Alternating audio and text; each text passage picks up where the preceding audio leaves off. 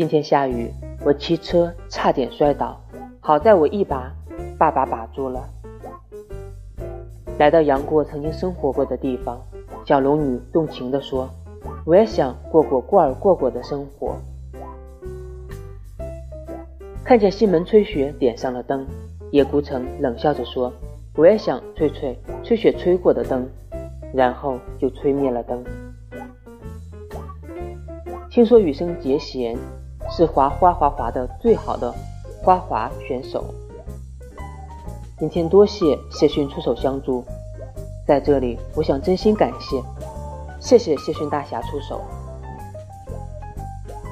校长说，衣服上除了校徽，别别别的，别了太多别的，真的不好看，影响形象。